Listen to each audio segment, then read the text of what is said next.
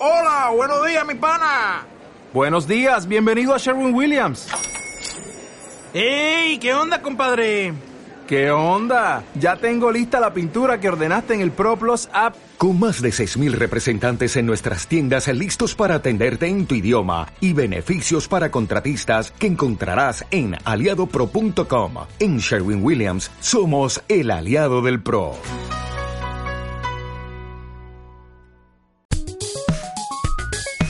CTBA Podcast, un encuentro único para conocer quiénes están detrás de las propuestas culturales del Complejo Teatral de Buenos Aires. Bienvenidos a un nuevo CTBA Podcast. Soy Marcos Mutuberría y hoy estoy con Matías Feldman. Hola Matías, ¿cómo Hola, va? ¿Qué tal? ¿Cómo estás? ¿Todo bien? Todo muy bien, sí. Bueno, gracias por tu tiempo. Por favor. El hipervínculo Prueba 7 forma parte del proyecto Pruebas. Eh, me gustaría que me cuentes un poco cómo eh, se viene trabajando colectivamente, sobre todo en un proyecto que ya tiene varios años, ¿no? Varias pruebas. Sí, sí.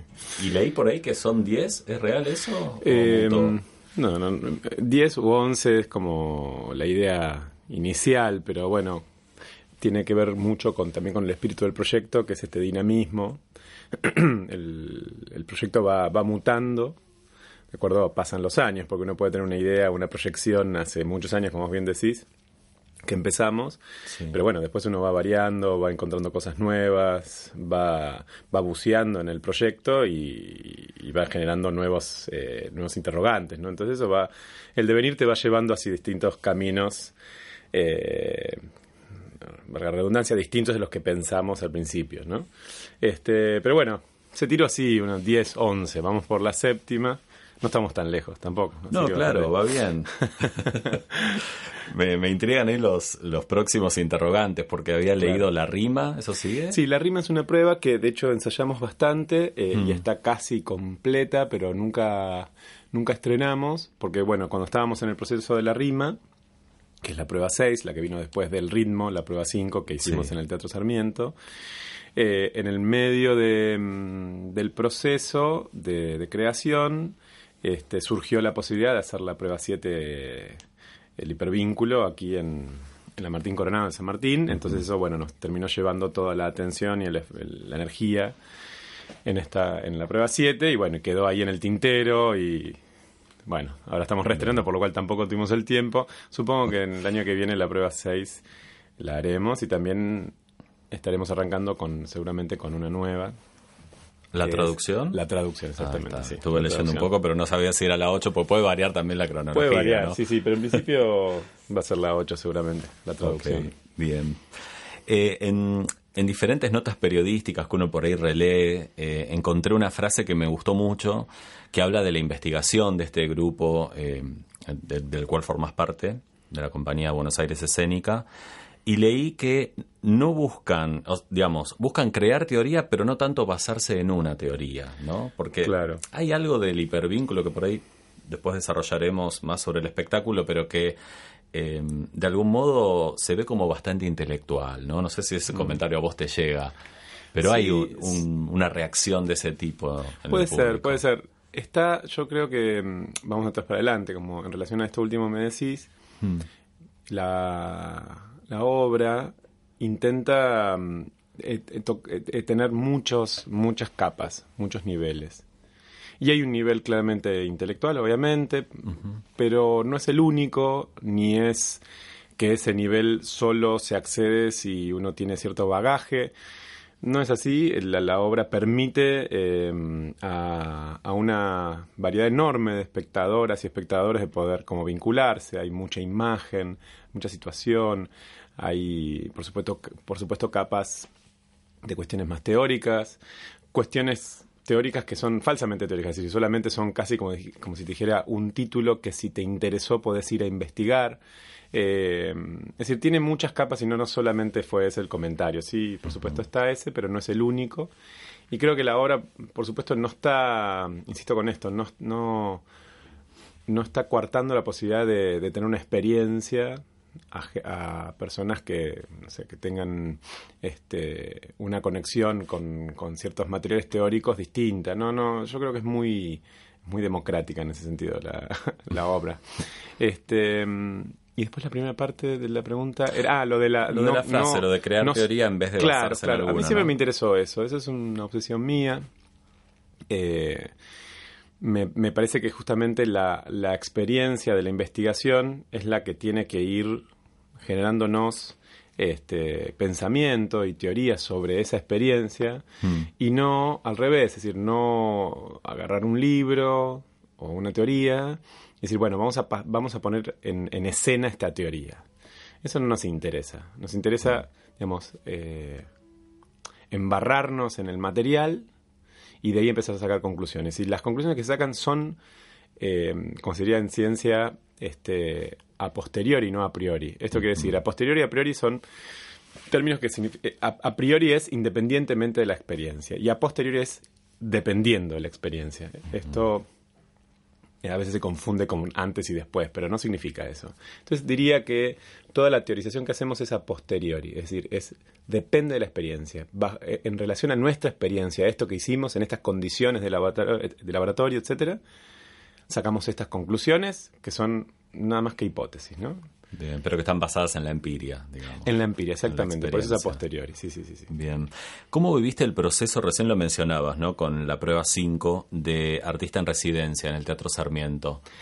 Y estuvo buenísimo porque además lo, lo, lo que fue interesante es que se fue, digamos, ese, el, el- el proyecto de Artista en Residencia fue empezar, eh, empe- empezó a, a crearse y a pensarse justamente por la dinámica también de nuestro mm, nuestra compañía, de nuestro proyecto, ¿no? Porque yo tenía no solo una obra, sino muchas obras del mismo proyecto.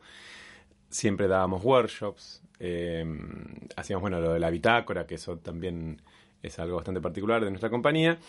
Y bueno, entonces se fue dando medio a medida que, que estábamos en relación con el Sarmiento. Pero fue, fue mu- muy, eh, muy potenciador, fue, fue realmente un momento, un antes y un después para nosotros. Pues veníamos haciendo, por supuesto, en el Teatro Independiente y nos estaba yendo muy bien y la gente ya estaba interesada, la- la- la- había muchos, muchos eh, espectadoras y espectadores que les interesaban las pruebas, pero esto generó una caja de resonancia distinta, eh, también nos puso en la experiencia de trabajar en un teatro público, nosotros venimos del Independiente, eso empezó a dar también como unas eh, nuevas herramientas, también en relación al formato, a, a escenarios más grandes, a técnicas, eh, a, a más, a mayor técnica. Eh, así que fue una experiencia extraordinaria, diría, para nosotros eso. Lo mismo que hacer, obviamente, el hipervínculo acá en la Coronado, en, en la sala, una de las salas más grandes que hay en la Argentina. Entonces, claro.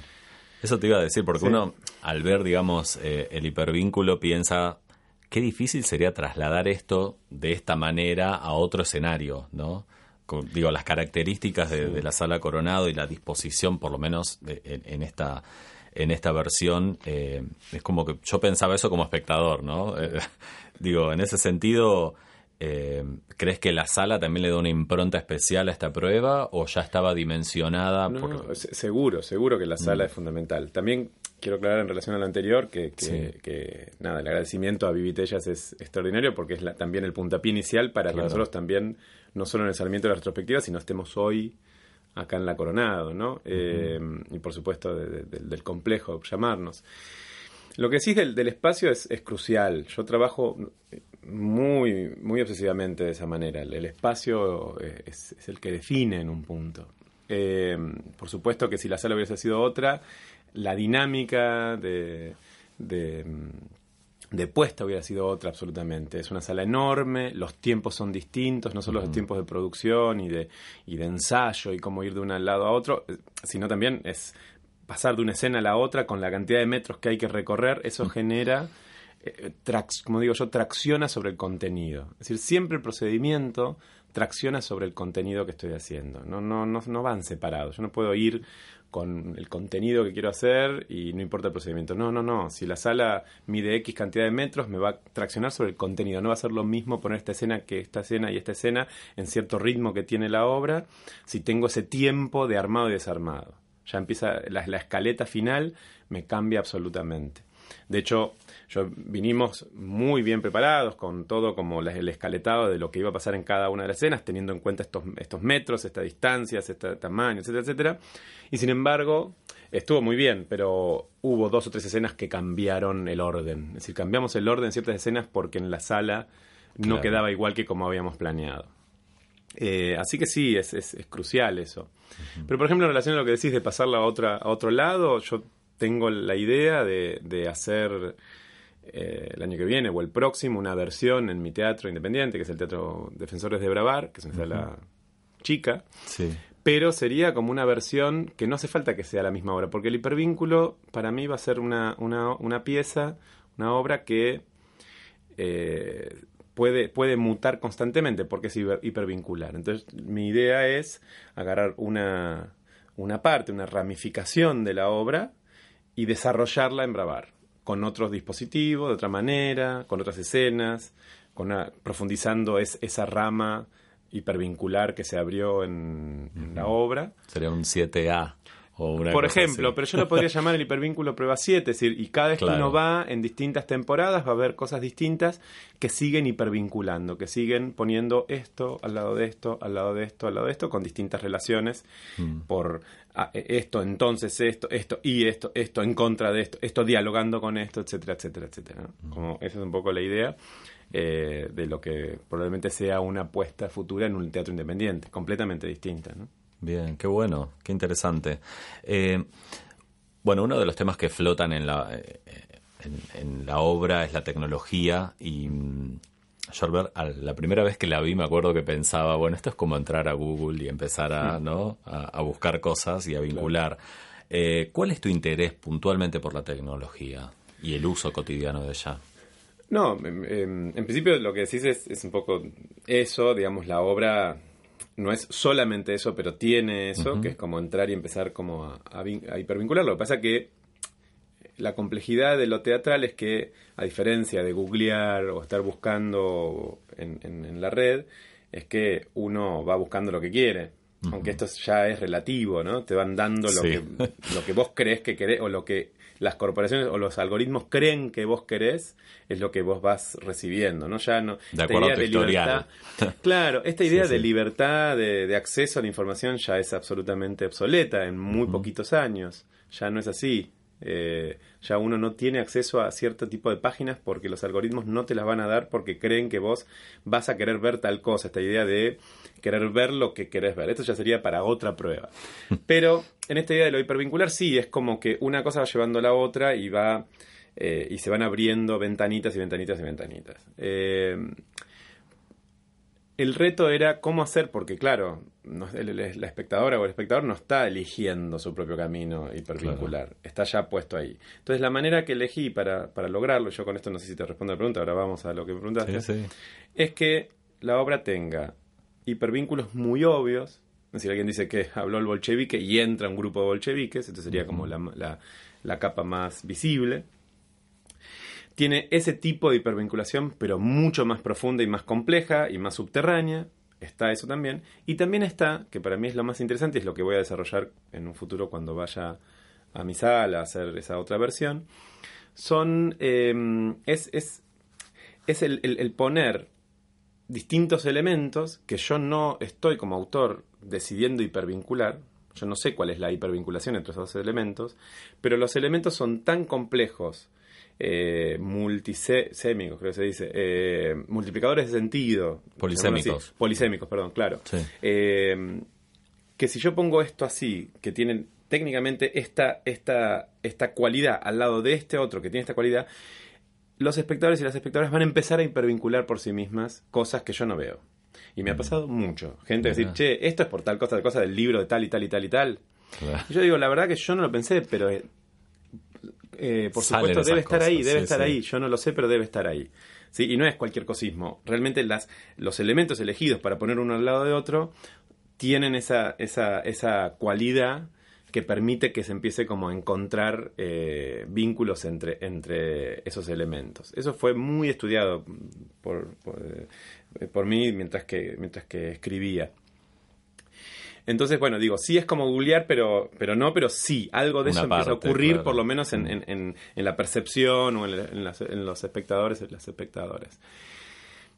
Después me habías preguntado, en realidad... eh, No, no, este, por las ramas un poquito. el interés por la tecnología. Ah, la ¿no? tecnología, A sí. nivel personal. Claro, a mí en, en- en sí mismo no, no es...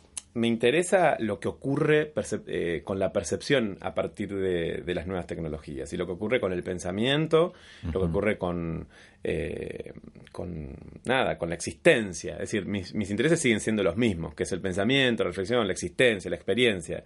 Pero hoy está cruzada absolutamente por la tecnología, entonces me interesa. Eh, pero vos fíjate que la obra es totalmente analógica, es decir, no hay, salvo la proyección, la obra no es tecnológica, no es que ocurre algo de alta tecnología en escena, es teatro puro. Lo que yo chupo, lo que eh, vampirizo de la tecnología, o de las nuevas tecnologías, o de estas... eh, eh, esta manera de, de- de- de- de conectarse que tenemos con la, con la tecnología, es decir, como esto de, de Instagram, de ver una imagen atrás de otra, atrás de otra, o estar en Google googleando, o estar en Facebook, o estar en, o mirar Netflix y cortar y ver otra cosa y ver, ir de un lado a otro, de un lado a otro, me interesa qué pasa con la percepción, entonces lo llevo a lo escénico, ese tipo de relación entre, entre escenas, entre materiales, etcétera. Pero no es que utilizo la tecnología en teatro, de hecho soy Claro. bastante Neandertal eso, no, no, no. Podría hacerlo y podría haber una prueba sobre la tecnología, pero no es hoy mi interés lo tecnológico como, como herramienta técnica dentro, sino lo que ocurre perceptivamente con la tecnología. Bien, súper claro. Bueno, ¿y qué pasó eh, después de un año? ¿Cómo fue la reconexión con esto de volver a ensayar? ¿no? Volvemos por un mes al, al, al teatro. ¿Hubo ahí una, una nueva forma de ver las cosas? ¿o cómo Mira, está viendo algunos retoques, eh, es, es muy, es formidable, pero no pasa solamente con, con esta obra, sino con muchas eh, que he hecho y que, y que después de, de unos años o un año se reponen, Ujú. cómo ciertos textos empiezan como a, re- a- a resignificarse, empiezan a tener otra, otra, otra resonancia en relación a lo que pasa en la en, en el país, en, en, no sé, en el mundo, ¿no? Entonces ciertas palabras que antes no sonaban tan de una manera ahora son eh, son como muy resonantes, etcétera, etcétera. Y eso es muy divertido de ver. Como, como también pasa con muchos materiales, con materiales que, como si dijera, hay escenas que uno dice, che, pero parece que, que anticiparon que hoy iba a estar co- la cosa como está. No sé, como, como que empieza como a anticiparse, había algo que flotaba y que hoy se ve así, ¿no?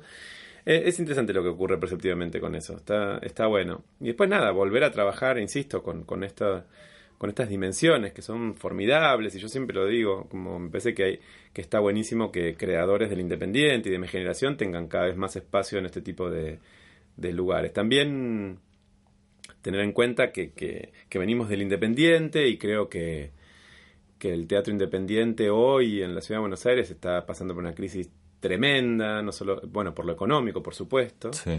y que mm, es algo que hay que, no sé, estoy aprovechando de decirlo, digo, pero hay- es algo que tenemos sí. que, que tener en cuenta. Yo mm, tengo un teatro independiente también con, con mi socio Santiago Bernori, y es mm, una lucha sostenerlo, ¿no? Como eh, lo digo en relación a, a que, claro, nosotros también que venimos independientes venimos a generar contenidos al teatro público.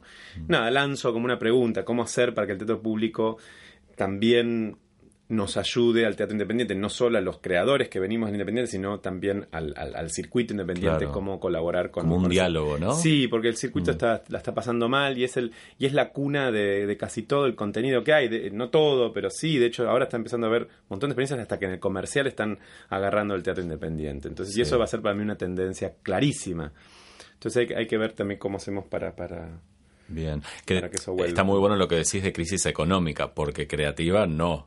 Es no, una- no, una siempre está en una, está, ¿no? viste, como hay de todo, hay Claro. de todo, obviamente, Sí, pero sí. eso sería como muy largo también y, y muy difícil de, de definir qué es lo que está pasando teatralmente en una ciudad donde hay tanta, tanta, tanta cantidad de obras, sí. ¿no? Como im- imposible. Bien, bueno, eh, repone entonces el hipervínculo prueba 7. ¿Y cómo sigue tu año? Porque estás también con un proyecto en el Colón. Sí, me, me invitaron a, a dirigir, a hacer como, como la dirección escénica de una versión eh, concierto de una ópera de Oscar Strasnoy, que es un músico argentino que vive en Europa, que es un excelente músico. Eh, esta ópera se llama El Baile y se va a hacer el, el- el- el jueves 26, ahora de septiembre, en la sala, en la sala grande del Teatro Colón, que siempre en, este- en, este- en el marco del ciclo que se llama Colón Contemporáneo, que suele ser, eh, que en este caso son como, como conciertos, pero como es una ópera que es muy situacional, etcétera, eh, decidieron, eh, sobre todo eh, este, a pedido de Oscar Strasnoy, me pidió que, que intente hacer como, como un poco de una dirección escénica de ese, de ese concierto. Entonces ahí estamos trabajando con eso para, para, para el 26 de septiembre. Bien. Matías, muchas gracias. No, gracias a vos. Y a ustedes pongan play en el próximo po- podcast. Muchas gracias. Si te gustó este podcast, compartilo en tus redes sociales. Quizás a alguien más le pueda interesar. Búscanos en www.complejoteatral.gov.ar o en las redes sociales del Complejo Teatral de Buenos Aires. Si nos estás escuchando en Spotify, clique la opción seguir para no perderte ningún capítulo. Si nos estás escuchando en iVoox, dale un me gusta y deja tu comentario.